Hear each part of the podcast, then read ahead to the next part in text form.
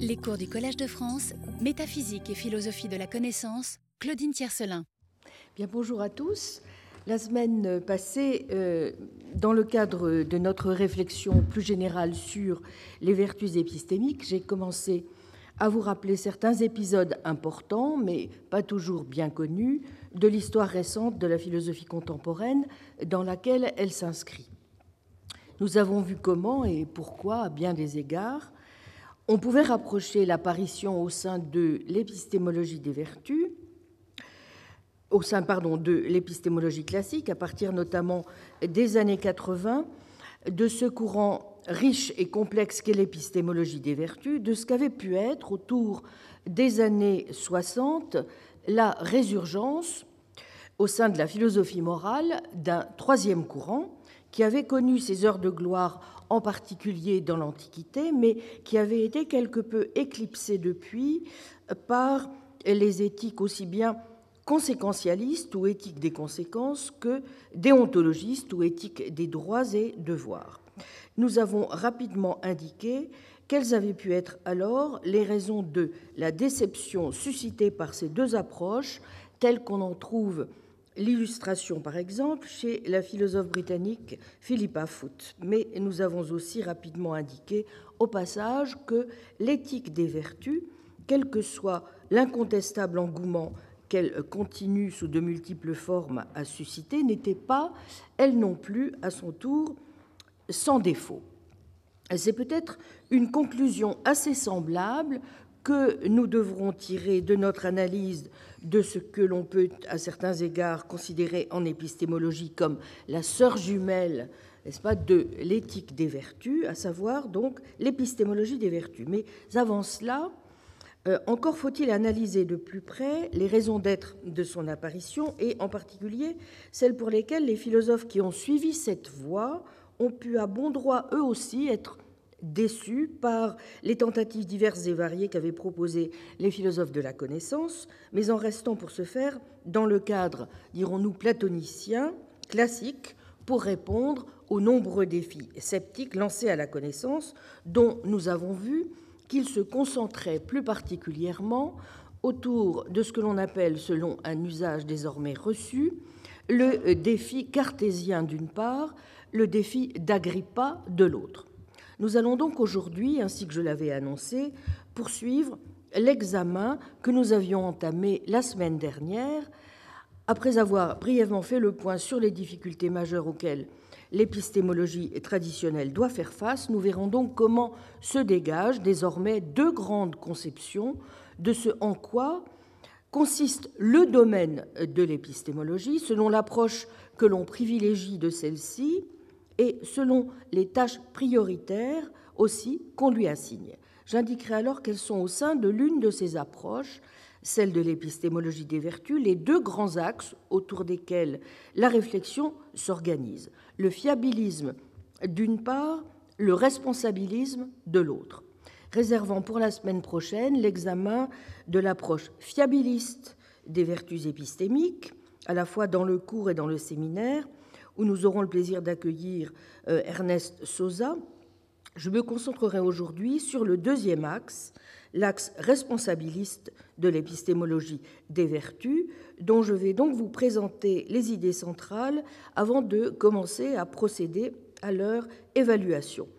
Celle-ci euh, nous permettra notamment de mettre en évidence, du moins je l'espère, les raisons pour lesquelles l'approche responsabiliste des vertus épistémiques soulève, à mon sens, dans ce cadre, maintes difficultés relatives tant à la structure générale des vertus qu'elle présuppose, qui nous reconduit au classique problème de l'unité des vertus, qu'à la très contestable réduction, ou à tout le moins euh, euh, vision qu'elle implique, euh, même si elle n'est pas fondamentalement réductionniste, des vertus épistémiques à euh, des vertus morales. J'indique tout de suite deux choses que je souhaiterais euh, donc vous, vous dire. D'une part, qu'à la suite du cours, j'aurai le plaisir d'accueillir le professeur Roger Pouivet de l'Université de Lorraine, qui précisément s'interrogera sur la question de savoir quelle anthropologie va de pair avec l'épistémologie des vertus. La deuxième chose que je souhaitais vous dire, c'est que, étant donné la littérature conséquente euh, à laquelle je fais référence dans ce cours et qui est pour une part très récente, je vais mettre bien sûr en ligne très vite une bibliographie à laquelle, si du moins vous disposez du courage épistémique nécessaire pour ce faire, que vous pourrez, euh, donc utiliser pour prolonger euh, les, les, réflexions que, que, nous avons dans le cadre du cours. Voilà. Donc, si vous voulez bien, rappelons déjà quelles sont les, les apories de l'épistémologie classique. Que pouvons-nous légitime, légitimement croire? Quels sont nos droits et devoirs épistémiques? Telles sont les questions axées en priorité sur nos croyances, leur vérité, leur justification, que pose de façon caractéristique l'épistémologie classique héritière de la tentative de définition platonicienne de la connaissance qu'avait aussi laconiquement que clairement mise en évidence le court article fondateur de Guettier de 1903 La connaissance vraie justifiée est-elle une connaissance? La croyance vraie justifiée, pardon, est-elle une connaissance? Dire d'un sujet S qu'il sait quelque chose, une proposition P, c'est donc, selon cette formulation canonique, dire que S c'est que P, si et seulement si S croit que P, condition doxastique de la connaissance, P est vrai, ce qui suppose que se trouve satisfaite la condition de vérité, c'est S croit que P, pour de bonnes raisons, ce qui suppose que soit satisfaite cette fois la condition de justification. Résumons les principaux motifs de l'insatisfaction éprouvée face aux apories désormais bien connues que rencontrent les philosophes autour des définitions plus encore que de la vérité de la connaissance et de la justification, impossibilité en effet d'associer d'emblée vérité, justification et connaissance. Que faut-il en plus des conditions A, B et C pour déterminer les conditions nécessaires et suffisantes auxquelles doivent satisfaire nos croyances pour être dites des connaissances posent assurément des problèmes de taille et l'examen des propriétés de la croyance et la définition même de la vérité, mais c'est la troisième condition, celle de justification, qui, nous l'avons vu, est particulièrement délicate, car si cette condition est absolument nécessaire, elle ne semble pas suffisante. Pourquoi?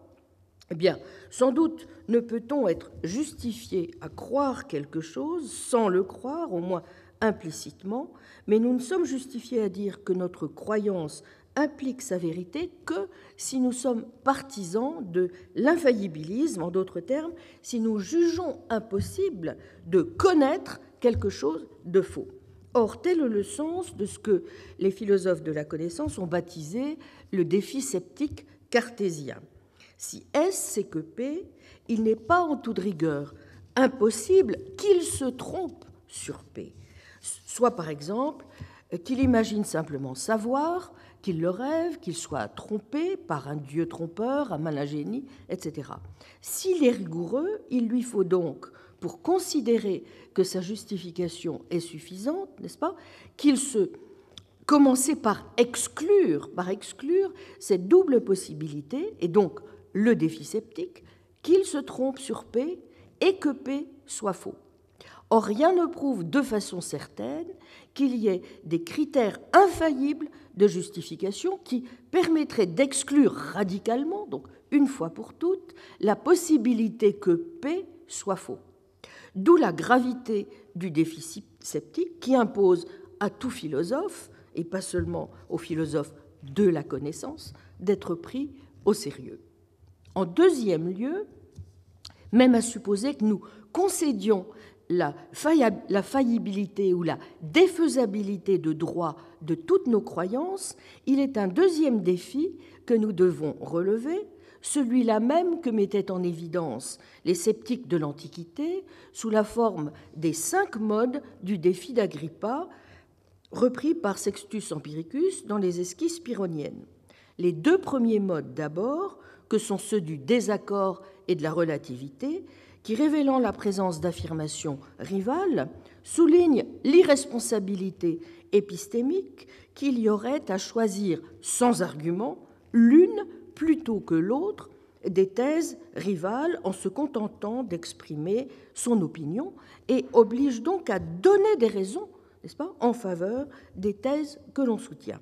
Quant aux trois autres modes, les modes dits dialectiques, régression à l'infini, circularité et hypothèse arbitraire, ce sont ceux présents aussi, présents aussi chez Aristote, sur lesquels s'appuie le sceptique pour prétendre que le dogmatique n'a pas d'autre choix que l'un des trois replis suivants en définitive, ou bien il s'enfonce dans une régression à l'infini, ou bien il commet une pétition de principe, ou bien il est obligé d'affirmer quelque chose de parfaitement arbitraire. L'enjeu est donc, n'est-ce pas, le suivant, il faut montrer que le sceptique se trompe lorsqu'il prétend qu'il est impossible de parachever ce processus consistant à donner des raisons de manière satisfaisante. Tout au contraire, il faut démontrer que la plupart de nos croyances sont justifiées en vertu du fait qu'elles sont déduites ou à tout, le moins déductibles d'autres croyances et que l'on doit donc pouvoir mettre la chaîne de la justification à l'abri du doute. Tant il est vrai que toute situation de connaissance nous place devant nos responsabilités épistémiques de répondre donc à ce double défi, défi cartésien, défi d'Agrippa. Dès l'Antiquité, deux voies principales ont été suivies. L'une, dite internaliste, s'attachant du reste plus à répondre au défi cartésien, l'autre externaliste. Pour l'internaliste, il s'agit pour l'essentiel de faire reposer la justification de ses croyances sur les contenus, n'est-ce pas, de l'esprit du sujet et sur les relations qu'il y a entre le sujet qui a la croyance vraie justifiée et les bases qui justifient celle-ci. Comment justifier nos croyances au-delà des contenus mentaux qui servent de point de départ épistémique privilégié et comment notamment désamorcer donc l'hypothèse du malingénie ou, version contemporaine du malingénie, de l'hypothèse des cerveaux dans une cuve. Ici, l'internaliste va s'appuyer sur deux stratégies, soit le fondationalisme, soit le cohérentisme. Le fondationalisme, souvent illustré par la métaphore cartésienne de l'arbre ou celle de la pyramide, va soutenir que nos critères de justification résident dans l'accès épistémique privilégié que nous avons à nos croyances. Nous disposons d'idées claires et distinctes ou d'une maîtrise parfaite des règles que nous suivons, que celles-ci reposent ultimement sur des connaissances premières, non dérivée, intuitive, indubitable, auto-justifiante, ou qu'elle soit dérivée, mais alors justifiée, n'est-ce pas, en raison de leur relation à des croyances de base. Ou bien, s'il est cohérentiste, et nous retrouvons ici plutôt la métaphore du radeau de Neurath, que l'on répare en pleine mer, il va soutenir que ces croyances ne se justifient plus en vertu d'une relation hiérarchique en quelque sorte ou verticale à d'autres mieux fondées ou fondées dans des principes ultimes, mais qu'elles se justifient les unes par rapport aux, par rapport aux autres en vertu d'une relation non plus de priorité mais de cohérence ou horizontale. Malheureusement, le fondationaliste et le cohérentiste font tous deux face à des difficultés. Pour le premier, il n'est pas sûr que euh, ses croyances fondationnelles soient infaillibles ou résistent au doute. Certaines choses qui lui semblent intuitivement vraies peuvent se révéler ne pas l'être, ses sens peuvent l'égarer, ses croyances de base les plus fondamentales peuvent être défaites. Ainsi, l'intuition, souvent invoquée comme critère, peut être battue en brèche. Comment en effet distinguer la connaissance intuitive d'une connaissance qui serait vraiment inférée d'autres croyances. Comment être sûr que c'est bien l'intuition et non une connaissance inférentielle qui produit notre sentiment d'intuition? Il semble bien que des croyances qui semblent prima facie des croyances de base n'en soient pas et dépendent d'autres croyances, voire puissent être défaites par elles. Mais à son tour, le cohérentiste a des soucis à se faire.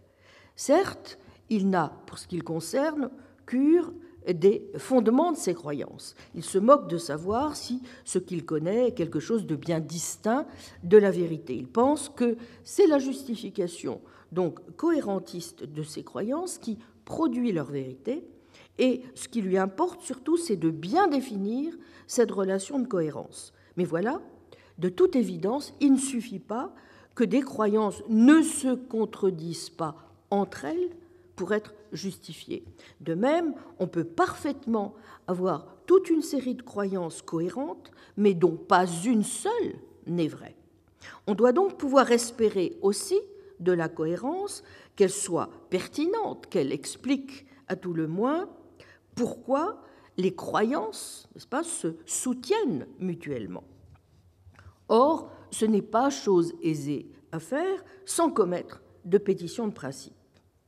Plus grave encore, voir en la cohérence le critère de la justification, c'est sous-entendre que des relations logiques ou explicatives internes entre les croyances peuvent avoir le statut de conditions nécessaires et suffisantes de leur vérité et de leur connaissance. Or, nombre de croyances peuvent être cohérentes sans avoir le moindre lien avec l'expérience et l'évidence empirique.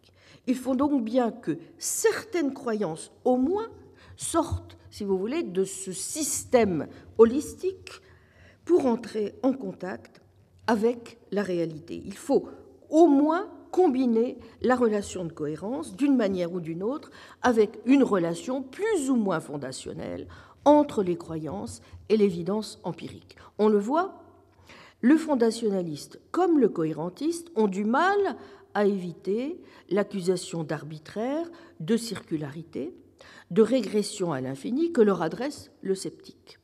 Ils sont tous deux en défaut au sens où ils présupposent certaines propriétés épistémiques, telles que la notion de croyance autogarantie, d'intuition, d'évidence empirique, de cohérence explicative, lesquelles semblent toutes bien impliquer la notion de connaissance elle-même. C'est la conscience de ces difficultés qui a conduit nombre de philosophes contemporains à rejeter l'internalisme, qu'il soit fondationaliste ou cohérentiste, et à s'orienter plutôt vers une position externaliste. L'externaliste dira alors quoi? Eh bien que pour connaître quelque chose, point n'est forcément besoin, au fond, d'avoir accès à nos propres justifications. Il suffit de déceler les causes externes qui interviennent dans les relations que nous avons avec notre environnement, quand bien même nous n'aurions aucun accès direct interne à celle-ci, à, celui-ci, pardon. Et somme toute, c'est bien ainsi que les choses se passent bien souvent dans nos expériences cognitives. Suivre les règles de grammaire, reconnaître un visage, faire du vélo ne suppose au fond rien de plus.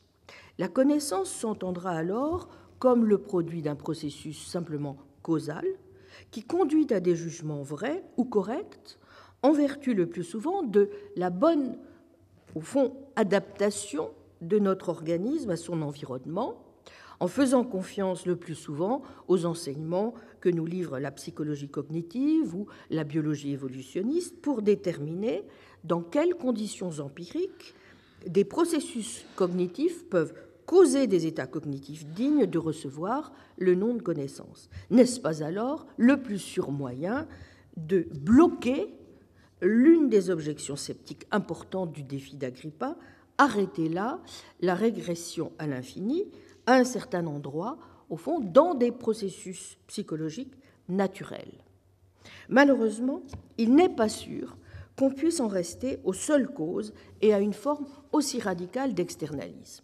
Sans doute doit-il y avoir un lien entre nos croyances et l'état de choses réel du monde. Sans, doute est-il inconcevable de penser que, s'apercevant de la fausseté de l'une d'elles, en prenant contact avec le monde, un agent continue néanmoins d'y souscrire.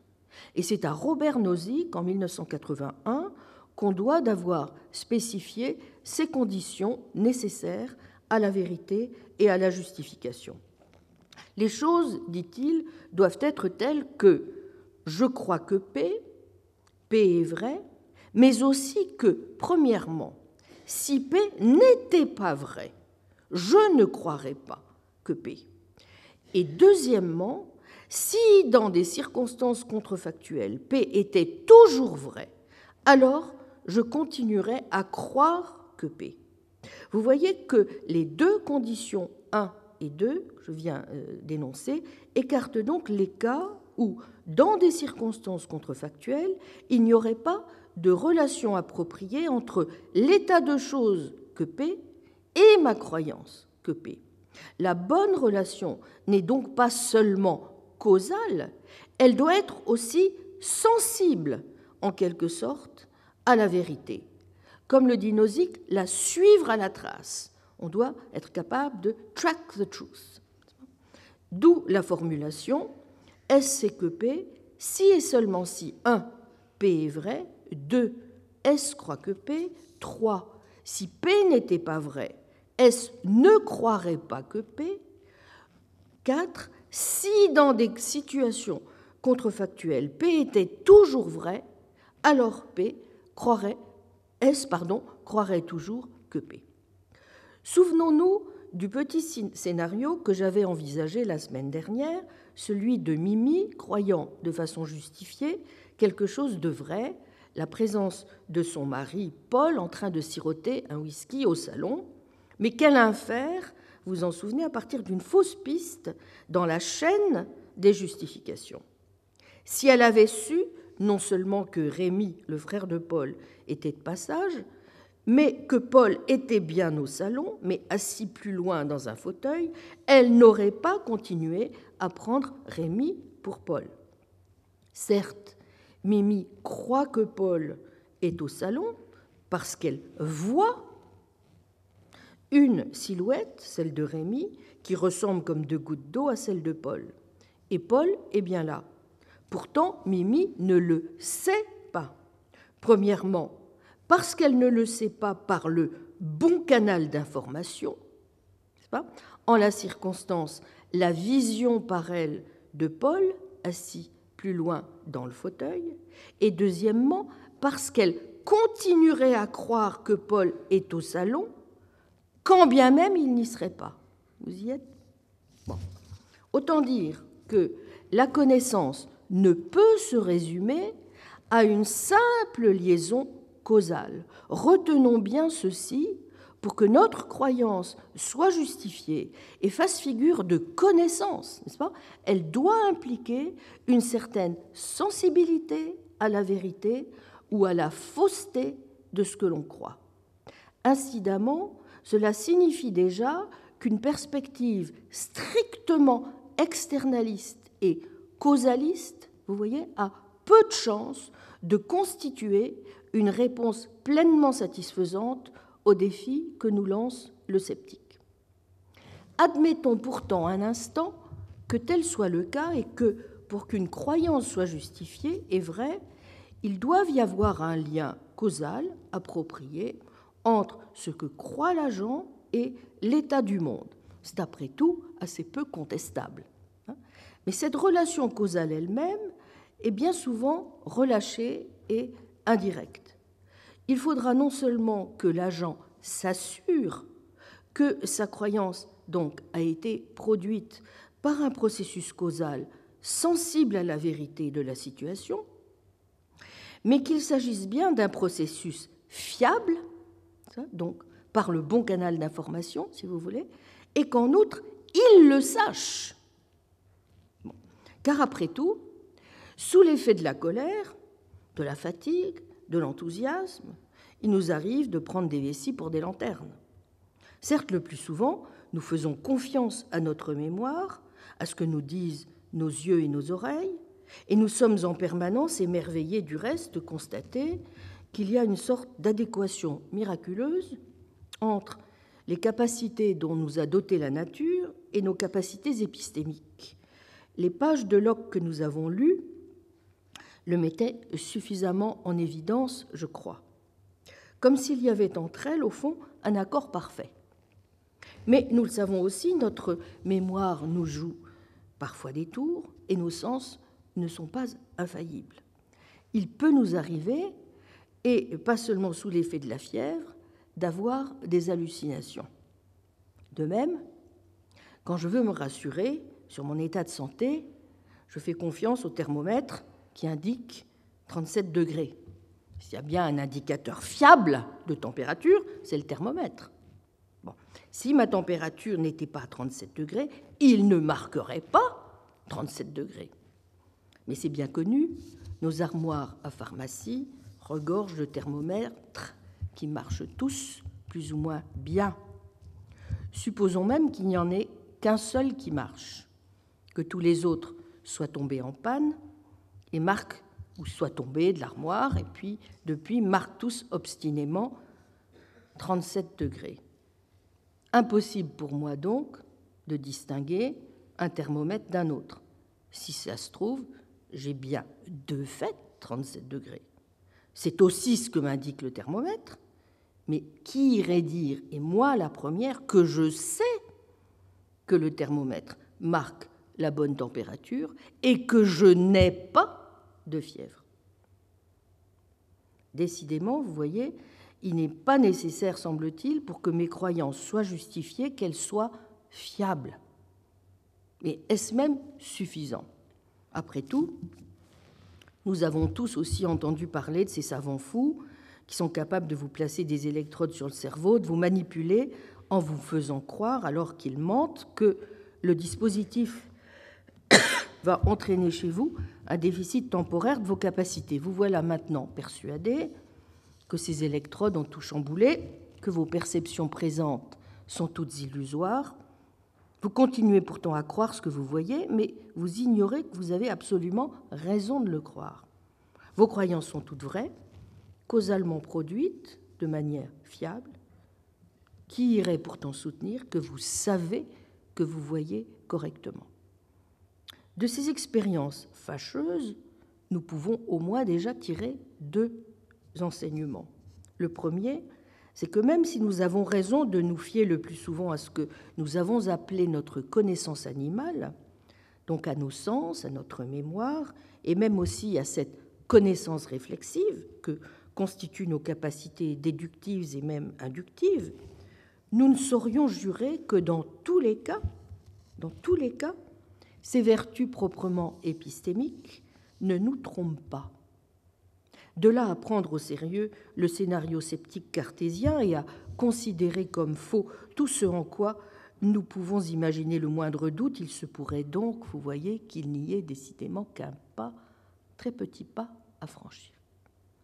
En tout cas, si nous ne sommes pas encore mûrs ou si nous sommes trop paresseux pour aller jusqu'au bout de l'aventure, il semble bien qu'il nous faille minimalement nous employer à éliminer tout ce qui peut apparaître comme une raison pertinente de semer le doute dans notre esprit. Si nous ne sommes pas encore assez fous au point d'envisager que nous, ne soyons que des cerveaux dans une cuve, nous nous rendons bien compte aussi que si nous voulons, par exemple, nous sentir justifiés dans notre croyance que nous avons bel et bien 37 degrés, car nous devons aujourd'hui assurer notre cours, il nous faut écarter euh, la possibilité pertinente que ce soit l'un des thermomètres défectueux que nous avons utilisés.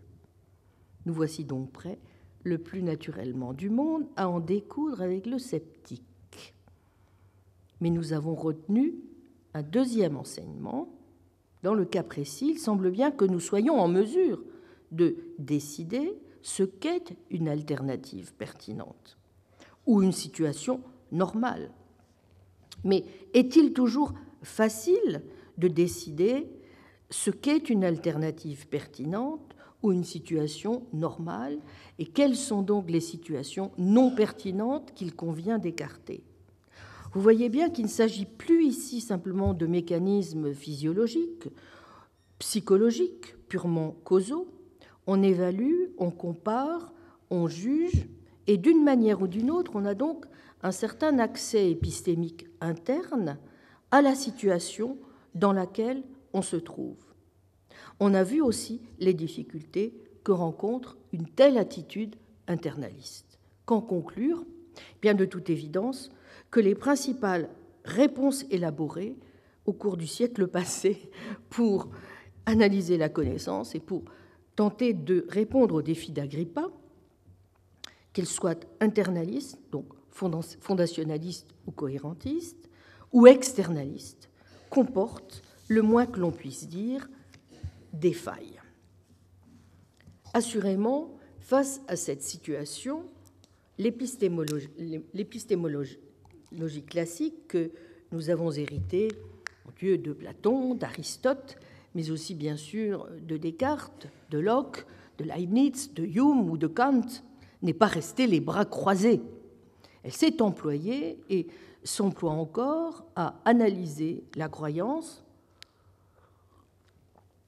et la justification épistémique en des termes qui ont suscité nombre d'analyses rivales, qui ont toutes leurs qualités, mais qui ont toutes aussi leurs défauts.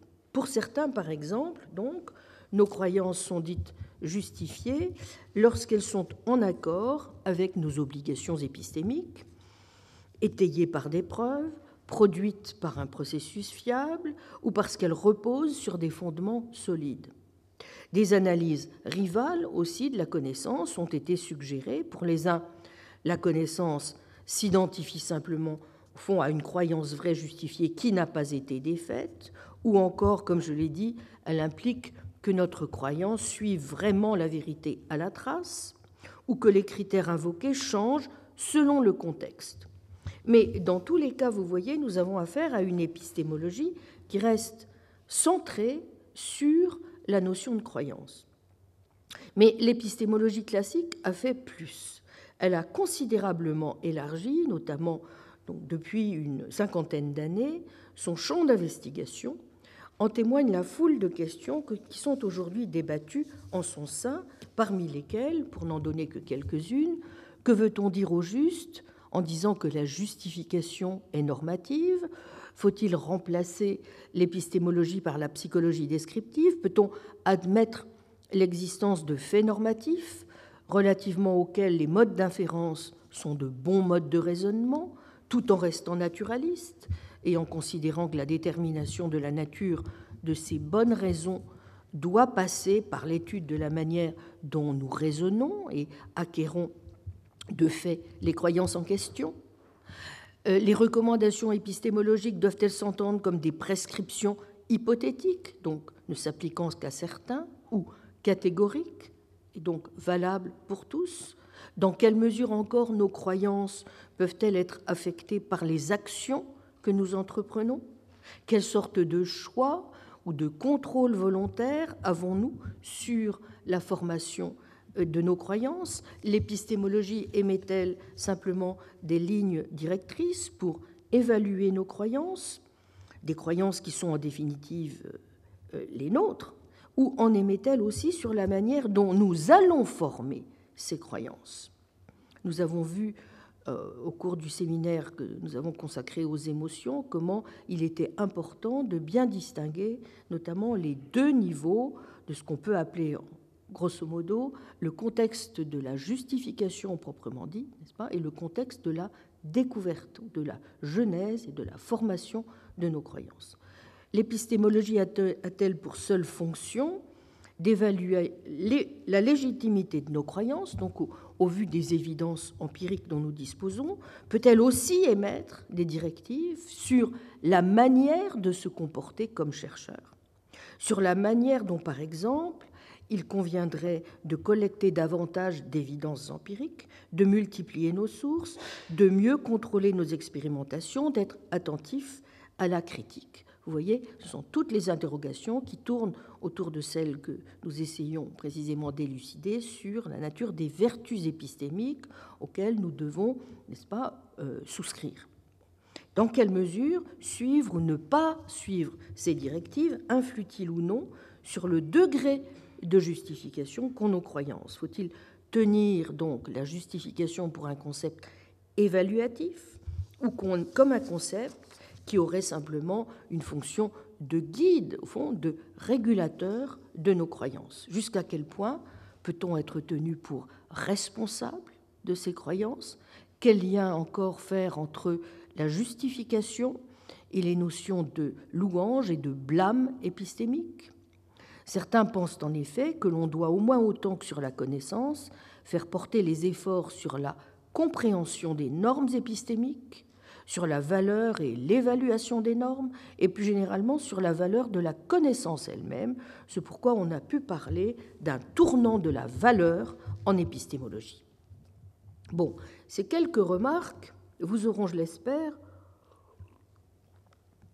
permis d'entrevoir que le domaine couvert par l'épistémologie est très vaste, et ce, même si l'on s'en tient au cadre traditionnel, et donc que l'approche apportée par l'épistémologie des vertus, aussi originale soit-elle, ne signifie donc pas du tout que l'épistémologie classique aurait renoncé à se battre sur son propre terrain.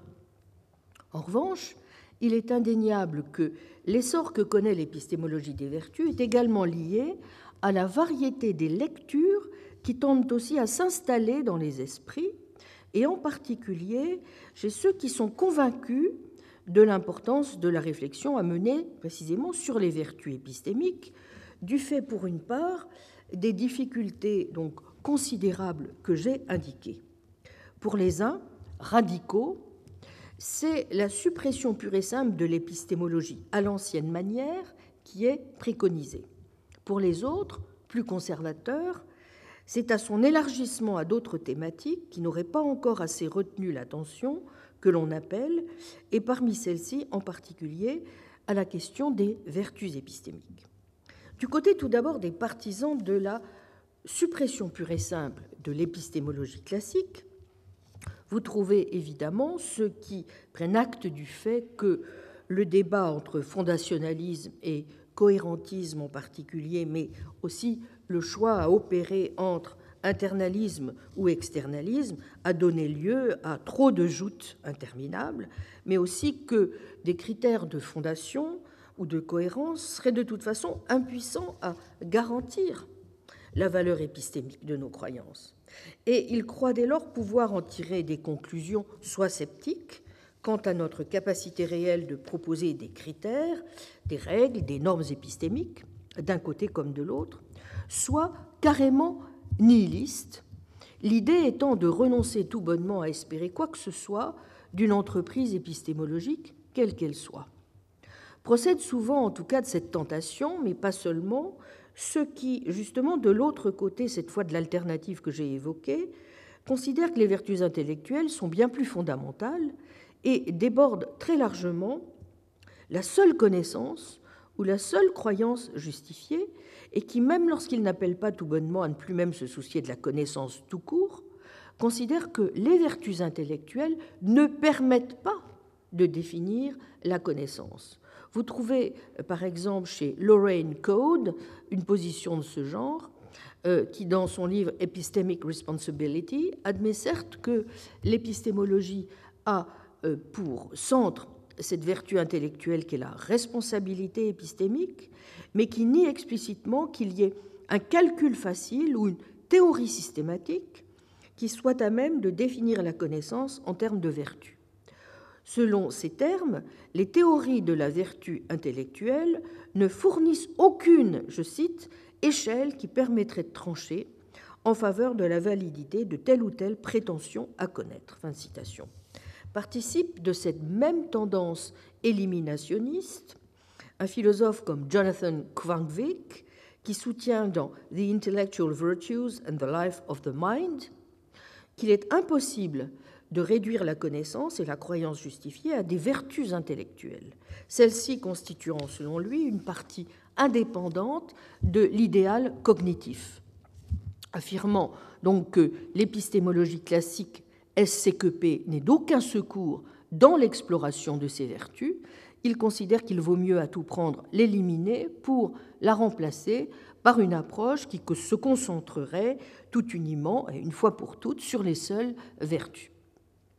Dans le rang de ceux qui, de l'autre côté, n'est-ce pas, donc les conservateurs, si vous voulez, prônent plutôt un élargissement de l'épistémologie classique que sa suppression, et ont une attitude donc plus constructive, gravitent ceux qui souhaitent élaborer une théorie euh, épistémologique dans laquelle les vertus intellectuelles permettraient non seulement de mieux appréhender, mais de définir, voire de fonder les croyances justifiées et la connaissance, sans renoncer aux objectifs premiers de l'épistémologie classique.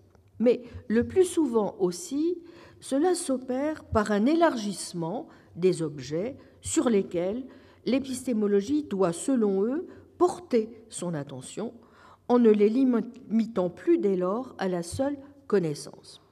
C'est ainsi que mon collègue et ami pragmatiste, le philosophe de Sheffield, Christopher Hookway, a soutenu dans plusieurs articles fameux, dont j'ai déjà eu l'occasion du reste de rendre compte, que les buts euh, de l'épistémologie traditionnelle, qui se cantonnerait donc à l'explication de la justification et de la connaissance, sont trop étroits et qu'il faut en conséquence les étendre et étendre du même coup le, champ d'application euh, des vertus intellectuelles, de telle manière que l'on puisse se consacrer aussi, de façon beaucoup plus générale, à l'explication de toutes sortes d'évaluations épistémiques.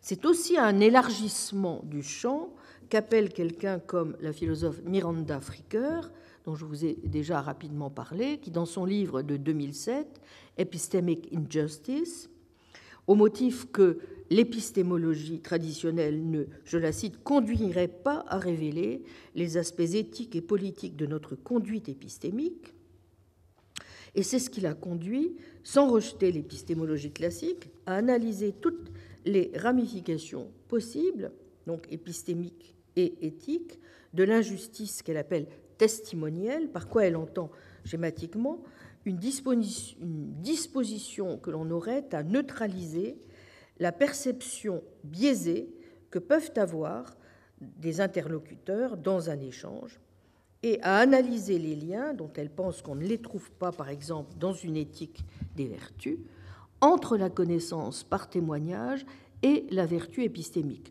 Son objectif étant d'expliquer pourquoi et comment la connaissance ne parvient pas à se transmettre d'un locuteur à un auditeur en raison du manque de justice testimoniale de l'auditeur, phénomène qu'elle explique du reste à la lumière de ce qui se déroule dans certains procès. C'est de cette même veine, plus pratique et éducative en quelque sorte, que procèdent aussi des philosophes comme Roberts et Wood, qui s'efforcent dans leurs travaux, je vous renvoie ici à leur Intellectual Virtue de 2007, en donnant euh, carrément une liste de sept vertus intellectuelles décisives, de proposer une conception plus large et plus riche des biens épistémiques que celle qui a caractérisé l'épistémologie récente. Vous retrouvez une idée assez voisine chez Martin Nussbaum, et euh, l'idée, si vous voulez, qu'il serait stimulant pour la pensée, en quelque sorte, de présenter certains portraits de vertueux intellectuels, souvent empruntés du reste à la littérature, hein, modèle inspirant qui contribuerait par là même à la promotion d'une authentique réforme intellectuelle et à la promotion aussi d'une vie meilleure. Hein. Ce sont tous les thèmes célèbres de Martin Nussbaum. Plus ou moins sous-jacente à ces approches est aussi l'idée, cette fois souvent héritée euh, des anciens, que l'épistémologie devrait essentiellement s'employer à viser l'épanouissement ou le bien-être intellectuel, mais aussi moral, et aussi que nous ferions donc mieux d'accorder plus d'importance à des phénomènes comme la compréhension qu'à la connaissance proprement dite. Comme le dit le philosophe Wayne Riggs, par exemple, le bien épistémique le plus élevé est un état qui ne saurait se limiter au fait de parvenir à des croyances vraies et à éviter des croyances fausses. Aussi, l'épistémologie contemporaine est-elle trop limitée, elle est trop focalisée sur un but qui a bien moins de valeur que ce bien épistémique supérieur. Il ne faut donc pas cantonner la vertu intellectuelle au succès qu'elle nous a permis de remporter en termes de vérité, ni même de compréhension du reste. Il faut y voir quelque chose de plus que des traits de caractère fiables? Au fond, La vertu intellectuelle que l'on attribue à des génies comme Aristote, Newton ou Galilée ne réside pas seulement dans les succès qu'ils ont permis, mais dans les valeurs auxquelles ils aspiraient. Cela suppose donc, vous voyez, de traiter les vertus intellectuelles indépendamment du succès hein, qu'elles ont permis de remporter. Dans un cas comme dans l'autre, il y aurait donc, n'est-ce pas, un déplacement souhaitable de l'épistémologie classique à effectuer, dont les traits les plus importants seraient peut-être à chercher ailleurs. Au fond, une théorie épistémologique serait pratiquement utile si elle nous aidait à reconnaître que nous connaissons ou que nous ne connaissons pas quelque chose. C'est ce que suggère pour sa part Linda Zagzebski dans son livre donc de 1996, Virtues of the Mind, dont euh, je vais euh, reparler tout à l'heure, ou encore en ce qu'elle nous aiderait aussi à surmonter les angoisses que nous aurions en raison de présupposés erronés que nous entretiendrions sur la connaissance, comme le suggère par exemple John McDowell, certains en profitant pour conclure que dès lors que l'épistémologie en est censément incapable, il vaut mieux tout simplement la jeter par-dessus les moulins, position que chérissait Richard Rorty, mais que l'on retrouve aussi chez des auteurs comme Stanley Covell et de façon générale chez les partisans d'une défense de la philosophie de l'ordinaire. Incidemment, à ceux qui se font les apôtres fervents de la compréhension plutôt que de la connaissance, on a envie de dire que si l'on a de la fièvre, c'est assurément une bonne chose de le comprendre, mais à tout prendre, c'est encore mieux de le savoir. Et que cette exigence de connaissance ne semble pas du reste à la plupart des gens être de l'ordre de l'extraordinaire.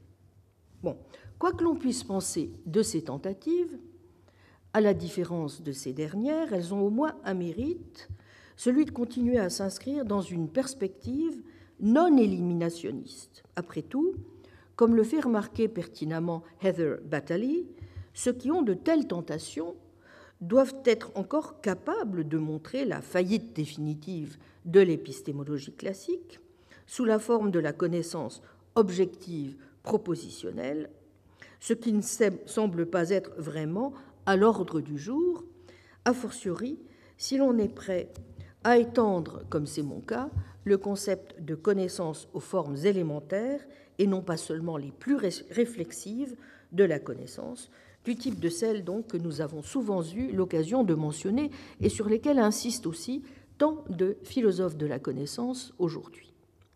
Il n'empêche, ce sont bien des failles que nous avons pu repérer dans les réponses apportées par l'épistémologie traditionnelle à des problèmes majeurs. Et l'on comprend mieux dès lors comment et pourquoi l'épistémologie des vertus a cherché à s'engouffrer dans ses failles, au point du reste de devenir une entreprise florissante. Elle a naturellement son blog. Elle l'a fait en proposant carrément de renverser la direction de l'analyse et en passant donc d'une épistémologie qui est centrée, restée centrée sur la notion de croyance à une épistémologie désormais centrée sur l'agent. Changement de direction donc en quoi? Un exemple que donne John Greco, l'un de ses défenseurs, permettra de le faire voir, qui montre la différence de sens et, le rôle, et de rôle que l'on donnera, selon les cas, aux vertus intellectuelles elles-mêmes. Un épistémologue, classique, soucieux de défendre une position qu'on qualifiera par exemple d'évidentialiste, parce qu'une croyance ne sera pour lui légitime que s'il est en mesure de la justifier en produisant assez de preuves, n'est-ce pas, en sa faveur, va définir une croyance épistémiquement justifiée comme une croyance qui est étayée par les preuves, sans prendre le moins du monde en considération les propriétés de la personne qui entretient la dite croyance. Dans une telle approche, vous voyez que les vertus intellectuelles s'entendront pour lui comme des dispositions à croire qui sont en conformité avec les preuves, lesquelles, une fois encore, se définissent sans qu'il soit besoin de mentionner les dites vertus.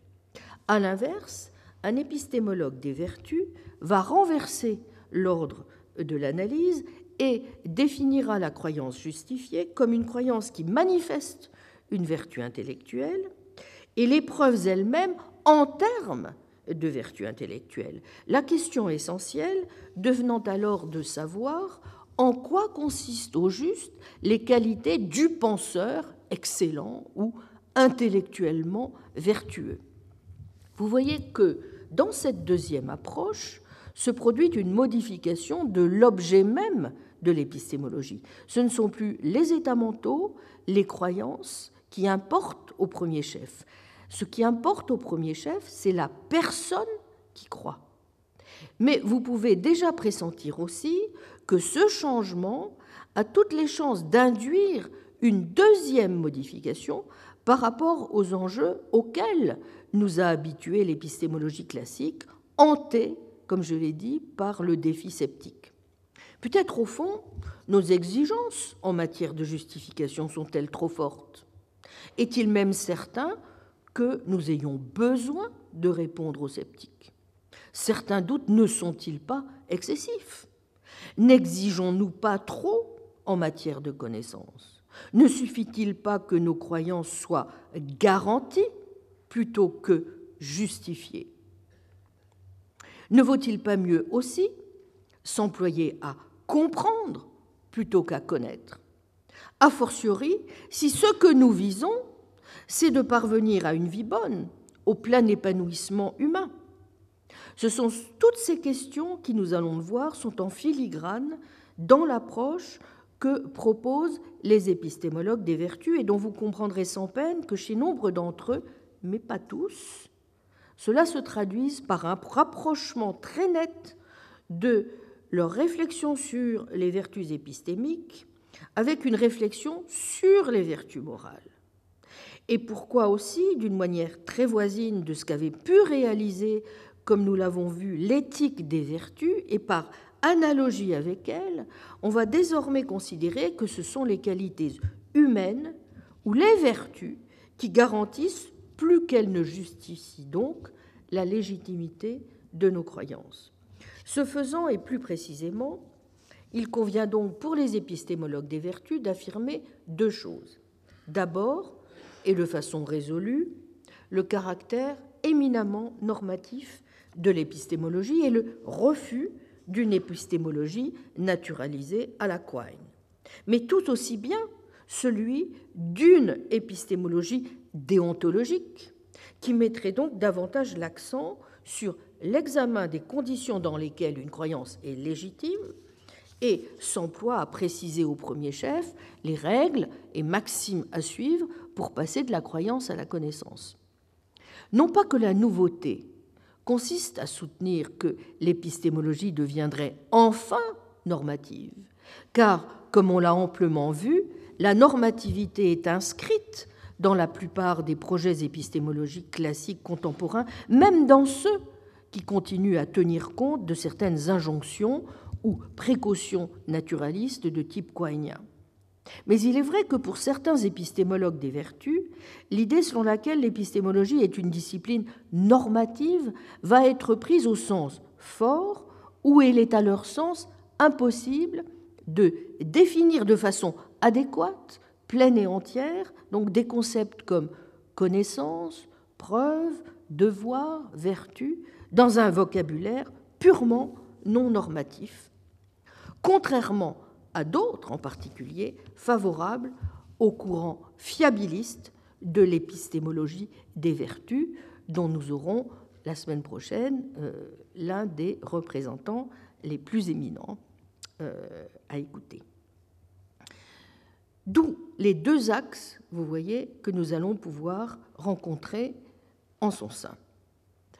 Ensuite, les épistémologues des vertus ne veulent pas seulement mettre l'accent prioritairement sur les agents de la connaissance plutôt que sur les croyances qu'ils entretiennent, ils veulent aussi, pour ce faire, partir de certaines qualités, propriétés, très cognitifs, constitutifs de l'agent. De même que l'éthique des vertus, vous vous en souvenez, partait des propriétés de l'agent moral pour expliquer les propriétés morales d'une action, selon par exemple qu'elle résultait de la bonté ou de la méchanceté de l'agent, et les qualifier à partir de là de moralement vertueuses ou vicieuses, de même l'épistémologie des vertus va expliquer les propriétés normatives d'une performance cognitive en s'appuyant sur les propriétés de l'agent cognitif. Et donc, n'est-ce pas, selon qu'une croyance va résulter de la précipitation ou d'une excellente vue, selon qu'une enquête sera menée de façon bâclée ou minutieuse, on parlera de vice ou de vertu proprement intellectuelle ou épistémique.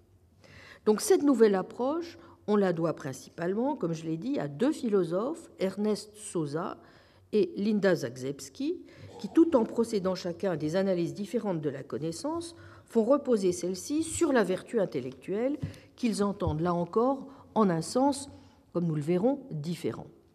C'est en 1980, dans ce fameux texte Le radeau et la pyramide, The Raft and the Pyramid, donc traduit en français dans le recueil Philosophie de la connaissance paru chez Vrin sous la direction de Julien Dutemps et Pascal Angèle, que Souza introduit l'idée de vertu en épistémologie.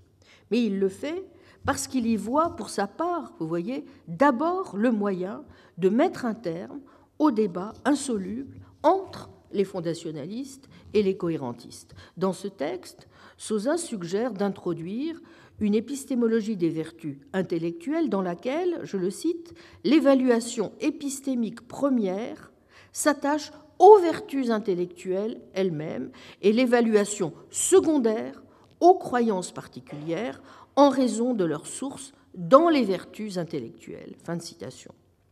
Dans l'épais volume Ernest Sosa and His Critics, A Virtue Epistemology, et dans plusieurs articles parus dans son livre euh, Knowledge in Perspective, Sosa soutient que la connaissance exige des croyances vraies qui soient produites par une vertu intellectuelle.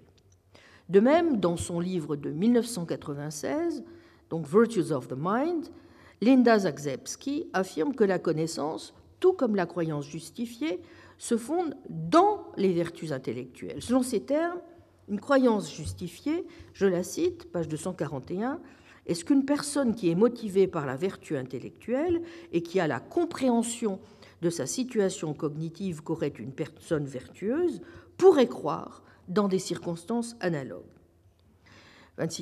La connaissance est donc la croyance qui résulte d'actes de vertu intellectuelle, page 271.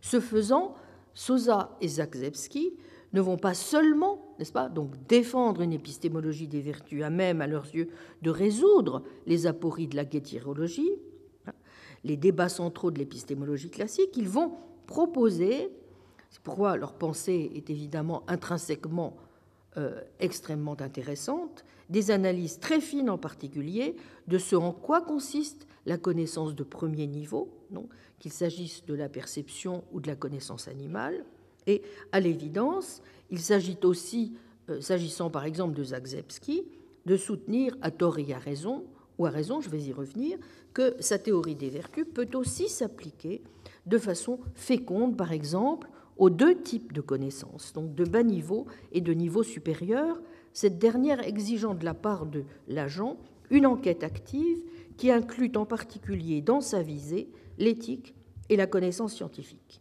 Elle a donc l'ambition d'aborder la question de la connaissance sur plusieurs fronts et en particulier de répondre à l'antique question de savoir si nous pouvons avoir ou non euh, non seulement une théorie unifiée des vertus, mais également une théorie unifiée de la connaissance. Vous l'aurez compris, il est donc possible de distinguer deux grands courants au sein de l'épistémologie des vertus proprement dite.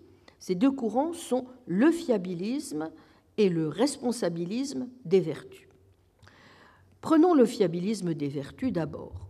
Contre le modèle de la connaissance comme croyance vraie justifiée, s'était développé, nous l'avons vu, un modèle causal, externaliste et fiabiliste, mais lui-même sujet à des tensions entre psychologie descriptive et objective et croyance règle internalistes et normatives. Pour les tenants d'une position externaliste, en théorie de la connaissance, une croyance est justifiée si elle est produite par un processus causal fiable, je pense que vous avez désormais compris, n'est-ce ce qu'il faut entendre par ces termes, auquel le sujet n'a pas nécessairement accès. Par exemple, nos capacités visuelles sont généralement fiables sans que nous ayons conscience des raisons pour lesquelles elles le sont. Il importe de bien voir, il importe de bien voir que l'épistémologie des vertus ne s'est pas forcément développée en opposition avec ce modèle, j'y insiste. D'une part, en effet, pour certains, et c'est le cas d'Ernest Sosa, il peut y avoir une connaissance animale, non réflexive, reposant sur des dispositions ou des capacités. Une vertu épistémique, en ce sens, vous voyez, est simplement une disposition fiable ou une fonction qui s'accomplit correctement au sein d'un organisme ou d'une espèce. Ce pourquoi, si l'on suit une telle ligne, par vertu, on a en vue non seulement les vertus intellectuelles classiques telles que l'ouverture d'esprit, le fait d'être consciencieux, minutieux, mais également d'autres excellences épistémiques de l'agent connaissant, telles que les facultés cognitives qu'il emploie, tout simplement dans la perception et la mémoire. C'est au fond suivre ici, vous voyez, la perspective téléologique aristotélicienne. À quoi les tenants de la deuxième approche, donc les tenants d'une position responsabiliste, mais dont vous voyez aussi les liens avec les tenants d'une position plutôt internaliste, objectent que savoir, c'est savoir que l'on sait, et qu'un agent doit être responsable de ses croyances. Vous noterez aussi au passage que le recours à la notion de vertu intellectuelle au sens aristotélicien va permettre chez certains de trouver un compromis subtil entre les deux positions, une vertu étant une disposition acquise, une seconde nature dont l'agent est responsable, bien que ce soit une capacité sur laquelle il n'exerce pas forcément un contrôle complet. Voici en tout cas comment s'est développée dans la philosophie contemporaine une épistémologie des vertus plus centrée désormais sur l'agent, sur ses capacités et ses vertus, que sur les évidences empiriques dont peut disposer cet agent pour asseoir les conditions de vérité et de justification nécessaires, bien que non suffisantes pour la connaissance, soit qu'on l'entende donc au sens premier d'aptitude ou de capacités acquises qui se définissent en termes fonctionnels, SOSA, soit au sens d'habitude volontaire impliquant un engagement de l'agent, Zagzebski, Montmarquet, soit au sens où, si un agent a une connaissance, celle-ci peut être portée à son crédit. Ça, c'est la position un petit peu particulière que défend John Greco. Précisons encore un peu les choses pour bien comprendre le sens de euh, ces approches et ce qu'elles vont supposer comme analyse de ce en quoi consistent les vertus épistémiques, ce qui n'implique pas du reste non plus qu'il faille les entendre nécessairement l'une et l'autre de manière exclusive. Certains considèrent, non sans raison je crois, que telle ou telle analyse des fiabilistes ou des responsabilistes sont, selon les cas, mieux adaptées, au fond, à telle ou telle forme, telle ou telle modalité, si vous voulez, de la connaissance. Commune aux deux axes, en tout cas, est l'idée que les vertus sont des qualités qui font de vous quelqu'un d'excellent. Mais selon que vous êtes fiabiliste ou responsabiliste, vous allez alors concevoir différemment ce en quoi consiste cette excellence cognitive. Pour les fiabilistes, les vertus intellectuelles sont donc, comme je l'ai dit, des facultés fiables dont les paradigmes sont la perception sensible, l'induction, la perception, la mémoire. Dans les termes de Sosa, tout ce qui a une fonction, je le cite, naturelle ou artificielle, a des vertus. Knowledge in Perspective, 1991, page 271. Les vertus sont donc les qualités qui permettent à une chose qui les a de bien accomplir sa, sa fonction et donc son office. En ce sens, des couteaux, des ordinateurs ont, comme nous, des vertus. Simplement, en ce qui nous concerne, puisque notre fonction intellectuelle première, c'est de parvenir à des croyances vraies, les vertus intellectuelles sont en quelque sorte tout ce que les facultés nous permettent de faire pour y arriver, qu'elles soient naturelles ou acquises, et ce faisant pour nous permettre d'atteindre, au fond, une fin bonne. Le concept de vertu est au fond celui que vous trouvez présent au livre 1 de la République de Platon et au livre 1 de l'éthique à Nicomaque. C'est celui que reprend à son compte aussi la philosophe Julia Driver, pour qui les vertus morales, j'en avais dit un mot la semaine dernière, sont des traits de caractère qui produisent systématiquement de bonnes conséquences. Ce qui explique pourquoi, dans son esprit, euh, pour être moralement vertueux, si vous voulez, les motivations vertueuses ne sont au fond ni nécessaires ni suffisantes. Seules comptent les bonnes conséquences. De même, pour un fiabiliste comme Sosa, seule la vision, la mémoire, l'induction, la déduction sont les vertus épistémiques paradigmatiques et elles n'exigent au fond ni action vertueuse ni motif vertueux. Ce qui compte, c'est de parvenir de façon fiable à la vérité. Telle est par exemple l'idée qu'il développe dans son essai La place de la vérité en épistémologie, en réponse à la question de savoir en quoi consiste la valeur de la connaissance. Supposons, dit Sosa, que nous admettions l'idée que la connaissance est une croyance qui est simultanément vraie et dérive de la vertu intellectuelle, étant entendu que ce qui fait d'un trait psychologique une vertu intellectuelle, c'est la tendance fiable de ce trait à produire des croyances vraies. Admettons aussi que la connaissance a plus de valeur qu'une simple croyance vraie. D'où vient la valeur de la connaissance, en plus donc de la vérité? Sosa propose de répondre à cette question en disant que la vérité est la seule valeur épistémique fondamentale, moyennant certaines valeurs comme la compréhension, mais qui ne sont pas directement liées à la connaissance. Donc selon lui, nous préférons attribuer nos propres succès épistémiques ou autres à nous-mêmes. Nous préférons dire qu'ils sont de notre propre fait, et cette valeur peut être intrinsèque aussi bien qu'instrumentale.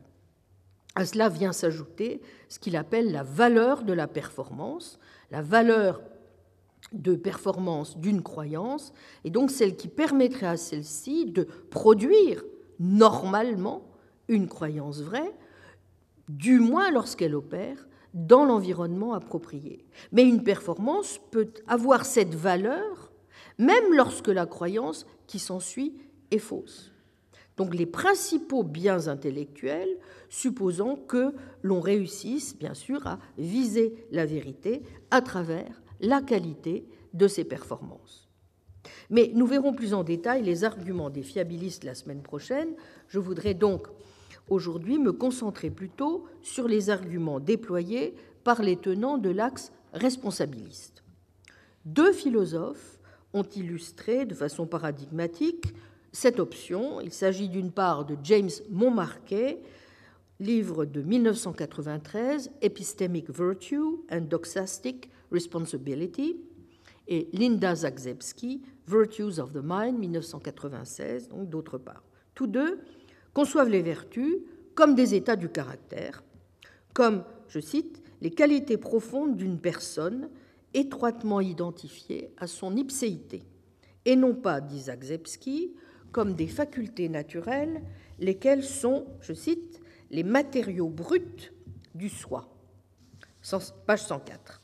Tous deux rejettent donc l'approche de Sosa, selon laquelle la vision fiable, la mémoire, serait des vertus intellectuelles. En vérité, ne tenons pas compte de la différence qu'Aristote fait lui-même entre vertus intellectuelles et vertus morales. Il modèle leurs analyses sur la conception aristotélicienne des vertus morales et conçoivent les vertus intellectuelles, bon an, mal an, comme des vertus morales. Parmi les vertus qu'ils tiennent pour exemplaires des vertus intellectuelles, ils rangent l'ouverture d'esprit, le courage intellectuel et l'autonomie intellectuelle. Pour Montmarquet, Les pouvoirs cognitifs, tels que la perception et la raison, ne sont donc pas du tout, vous le voyez, des vertus intellectuelles, ce sont des traits de la personnalité.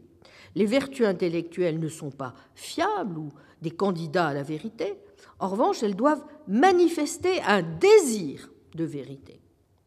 Ce qu'il appelle l'epistemic conscientiousness, alors c'est difficile à traduire par un substantif, le, zèle ou la conscience épistémique, enfin être consciencieux, hein, euh, est la vertu intellectuelle centrale et s'accompagne des vertus d'impartialité, de sobriété et de courage.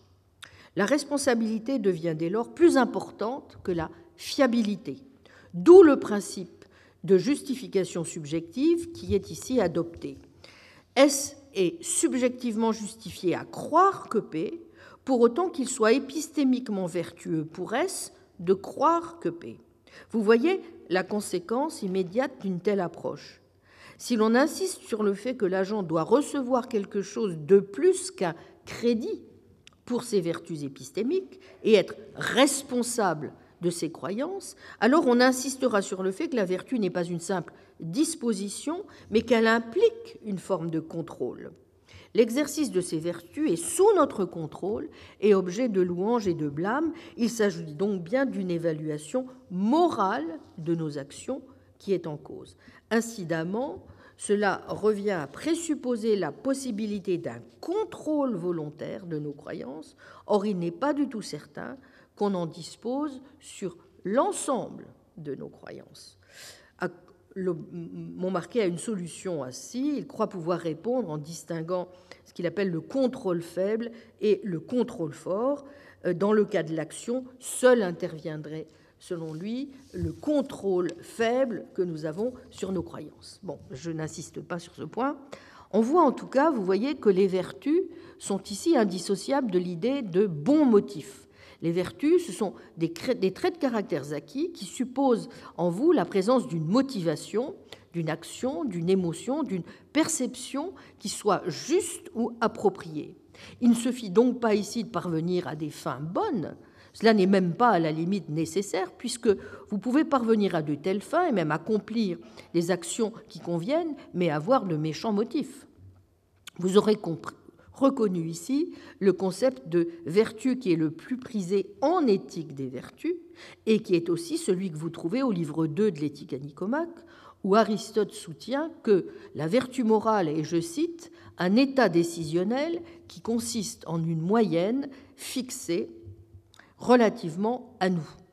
C'est sa décision pardon, c'est sa définition formelle, et c'est ainsi que la définirait l'homme sage ou prudent, le phronimos en quelque sorte.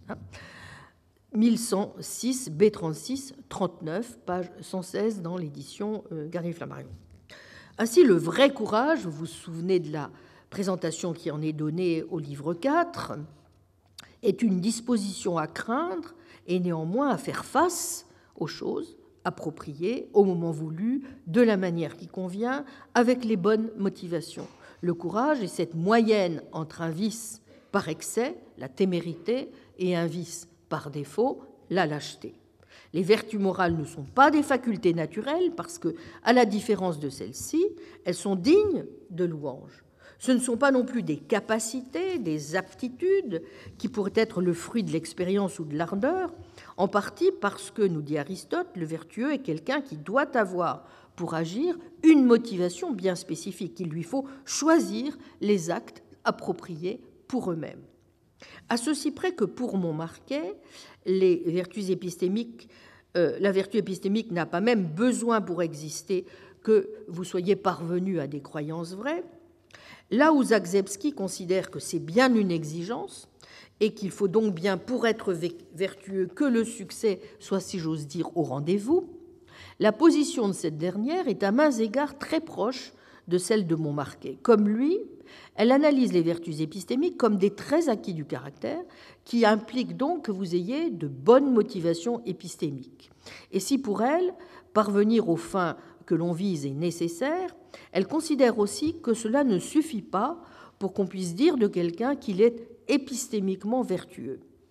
Comme m'ont marqué encore, elle tient l'ouverture d'esprit, le courage intellectuel, l'humilité intellectuelle pour des vertus épistémiques de premier plan. Une personne ouverte d'esprit est quelqu'un que la vérité motive, qui sera dès lors motivé à considérer des idées différentes des siennes, quand il le faut, et qui parviendra de façon fiable, en conséquence, à la vérité. Se référant aussi à la thèse aristotélicienne de la médiété, elle soutient que cette vertu qui est l'ouverture d'esprit réside en une moyenne entre deux excès, si vous voulez, ou vices. Donc, comme vous le voyez, non seulement l'action juste doit ici s'analyser à partir du caractère vertueux et non l'inverse, mais ce qui est prôné par le responsabiliste, c'est une analyse unifiée des vertus intellectuelles et des vertus morales. L'épistémologie se construit sur le modèle que, dis-je, se voit absorbée par la théorie éthique. Les vertus épistémiques devenant une sous-catégorie des vertus morales, voire, même si ça n'est pas aussi clair veut, que certains euh, veulent le dire, s'y réduisant purement et simplement. De même que les vertus morales reposent sur des traits de caractère, impliquant une composante motivationnelle pour le bien et une composante de succès fiable. Hein. Vous vous souvenez, le courage moral suppose que vous soyez motivé à courir des risques lorsqu'une valeur est en jeu et que vous y parveniez de façon fiable. Bien de même, les vertus intellectuelles supposent une motivation pour la connaissance, un contact aussi cognitif, dit-elle, avec le réel. D'où l'importance cruciale de vertus comme l'ouverture d'esprit, en effet, la réceptivité au nouveau, la persévérance dans ses choix et euh, le succès. La vertu est, pour reprendre ces termes, une excellence acquise profonde d'une personne, impliquant l'existence d'une motivation caractéristique à produire un certain but désiré et un succès fiable dans la production de cette fin. L'exercice des vertus est donc quelque chose qui doit être sous notre contrôle, en toute rigueur. Il n'y a pas lieu, dans cette anthropologie unifiée de Zagzebski, de faire une distinction tranchée entre les vertus intellectuelles et les vertus morales. Un acte de vertu intellectuelle, c'est un acte qui provient de la, de la, composante motivationnelle, si vous voulez, du sujet, lequel est un agent au caractère vertueux et qui aura réussi à réaliser la fin qui le motivait. En cas de conflit entre les vertus intellectuelles, au cas par exemple où il vous faudrait par exemple départager un acte intellectuellement courageux et un acte intellectuellement humble, eh bien l'aphronésis ou sagesse pratique, vertu de médiété, y pourvoira. On dira alors qu'une croyance justifiée, tout bien considérée, est ce qu'une personne douée de phronésis pourrait croire en pareille circonstance? Et de ce point de vue, Aristote a eu tort, considère Zagzebski, de séparer vertu morale et vertus intellectuelles, car celui qui sait doit bel et bien mériter, en quelque sorte, sa connaissance.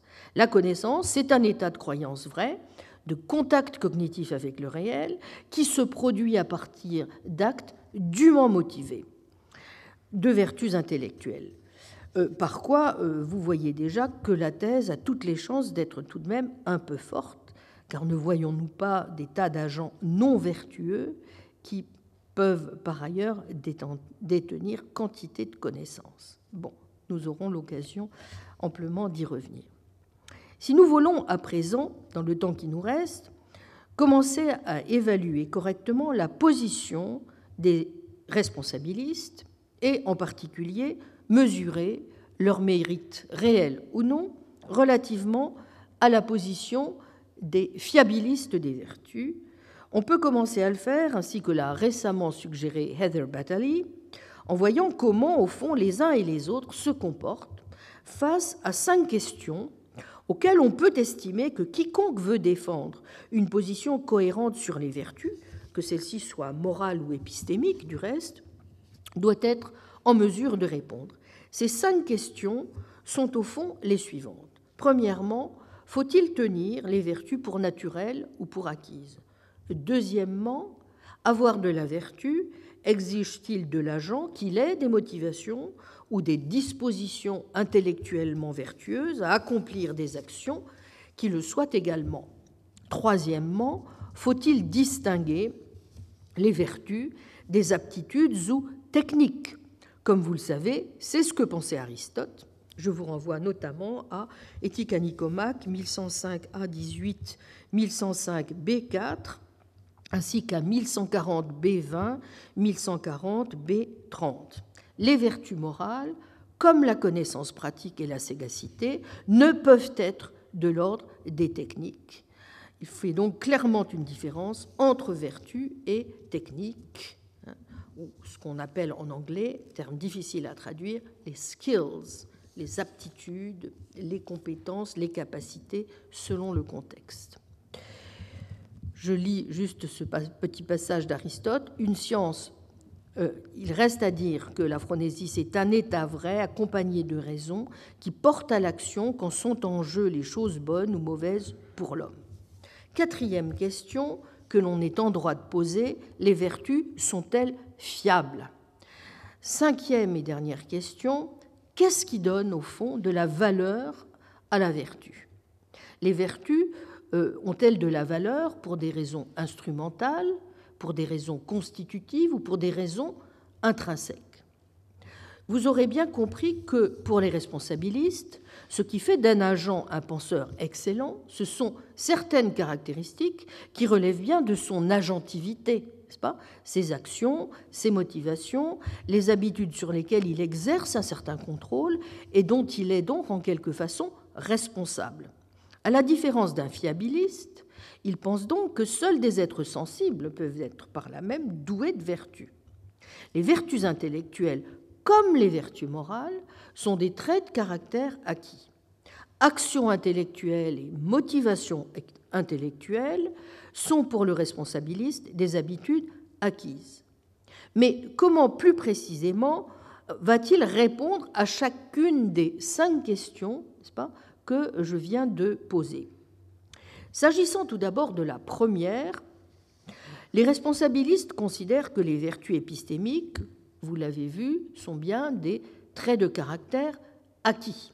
Et à la deuxième question, ils répondent donc que les vertus supposent que l'on soit motivé. Pour Montmarquet, être consciencieux, c'est être motivé à parvenir à la vérité et à éviter l'erreur. Pour reprendre ces termes, une personne est consciencieuse lorsqu'elle essaie de parvenir à la vérité et d'éviter l'erreur.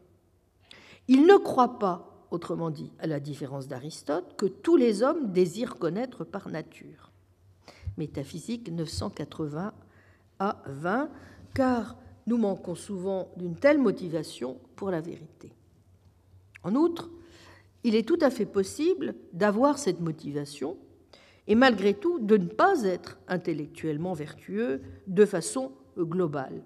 Il peut se faire, par exemple, que l'on recherche ardemment la vérité, mais que l'on croit aussi avec autant d'ardeur qu'on l'a déjà découverte. Bref, on peut être consciencieux et dogmatique. Aussi, ne suffit-il pas d'être consciencieux, il faut aussi avoir les trois autres vertus que sont l'impartialité, la sobriété et le courage intellectuel qui régulent en quelque sorte votre désir de vérité et l'empêchent de produire du dogmatisme, de l'enthousiasme dont se méfiait tant Locke et de la lâcheté. Bref, la motivation pour la vérité peut être éprouvée trop faiblement ou trop fortement et se voir du coup redirigé vers des objets inappropriés. Être intellectuellement vertueux de façon globale, c'est une fois encore être capable d'atteindre la moyenne, relativement donc à votre motivation pour le vrai, ce qui implique d'acquérir aussi les trois autres vertus, l'action et la motivation appropriées, procédant dès lors de telles habitudes acquises. L'ouverture d'esprit implique par exemple, la tendance à surmonter notre inclination initiale à rejeter des idées qui nous sont euh, familières. Pour surmonter cette inclination, il nous faut accomplir des actions intellectuelles, plus précisément, il nous faut rechercher, envisager d'autres manières de voir les choses. Être ouvert d'esprit, c'est donc aussi être motivé à atteindre la vérité et en conséquence être motivé à considérer d'autres manières de voir les choses, d'autres possibilités ou manières de faire. Donc, toutes ces vertus, au demeurant, nous les jugeons en règle générale fiables. Ceux qui désirent la vérité voudront aussi, vraisemblablement, considérer des idées qui ne leur sont pas familières. Donc l'ouverture d'esprit est cette habitude acquise en termes à la fois de motivation et d'action, c'est ce qui va nous motiver à considérer d'autres alternatives et nous disposer à agir conformément alors à cette motivation. Comme mon marquait, Zagzebski tient que les vertus intellectuelles sont en effet des habitudes en termes d'action et de motivation. Mais à la différence de lui, elle pense qu'il faut y ajouter le critère de la fiabilité. Ce sont des traits acquis durables qui exigent et une motivation épistémique appropriée et un succès fiable dans l'atteinte de la visée de cette motivation. Page 137. Dans sa liste de vertus intellectuelles, comme je l'ai dit, figurent donc l'ouverture d'esprit, le courage intellectuel, l'autonomie intellectuelle, l'humilité intellectuelle, mais aussi la minutie ou l'application, thoroughness.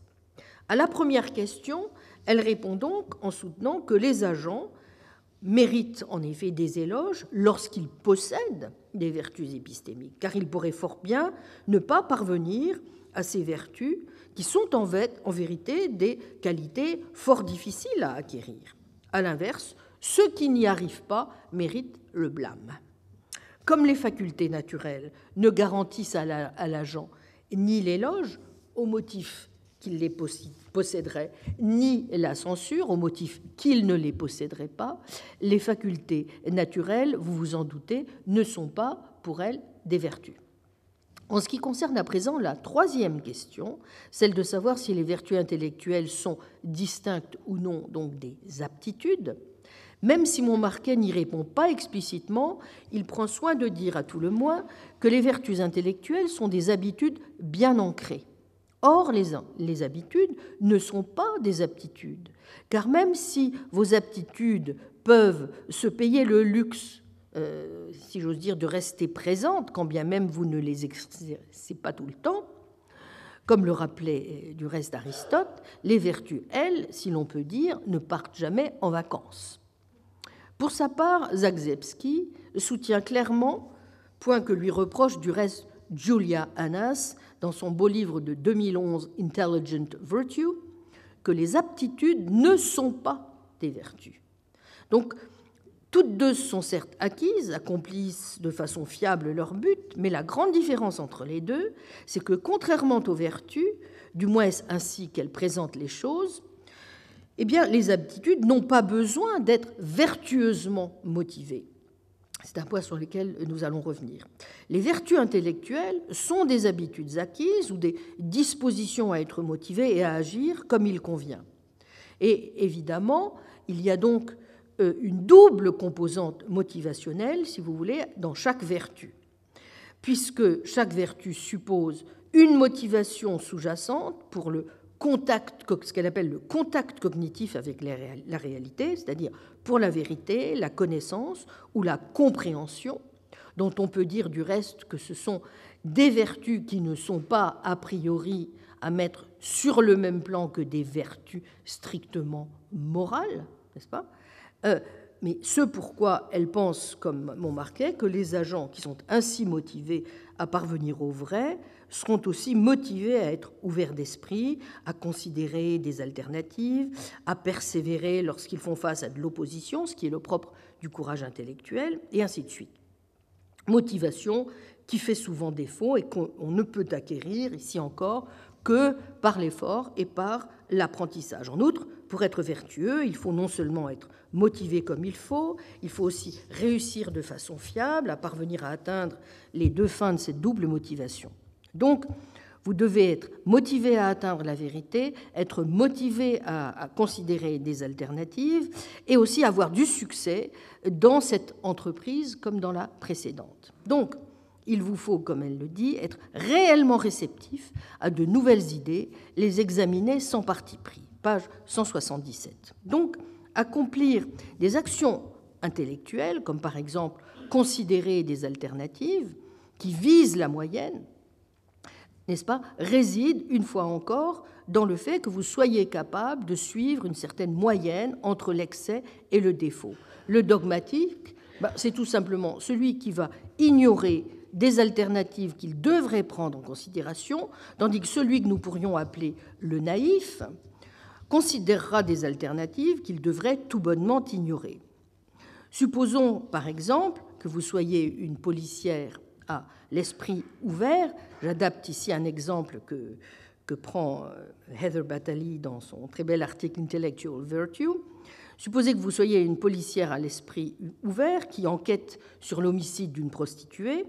En formant votre croyance sur l'identité du meurtrier, vous allez donc considérer diverses possibilités ou alternatives possibles, dont chacune a une très haute probabilité d'être vraie. Par exemple, que c'est l'un des clients de la victime ou encore son souteneur qui a commis le meurtre. Vous n'allez pas ignorer les alternatives qui ont des chances d'être vraies, ni prendre en considération les alternatives qui ont de fortes chances d'être fausse. Par exemple, que c'est le président de la République qui a fait le coup.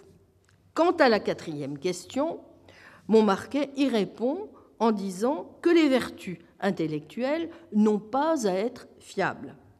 On pense qu'elles le sont, et il se peut même qu'elles le soient dans le monde réel. Mais il se refuse explicitement à dire ce que va dire pour sa part, nous le verrons, le fiabiliste. C'est-à-dire il pense que les vertus, je le répète, n'ont pas besoin de la fiabilité.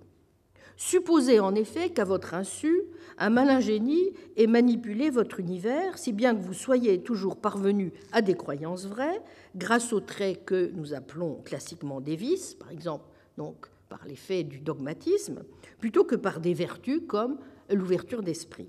Eh bien, dit Montmarquet, dans un tel monde, des traits comme l'ouverture d'esprit continueraient à être des vertus, même si elles ne sont pas fiables, parce que, je le cite, les vertus épistémiques sont des qualités qu'une personne désirant la vérité voudrait avoir. Page 30.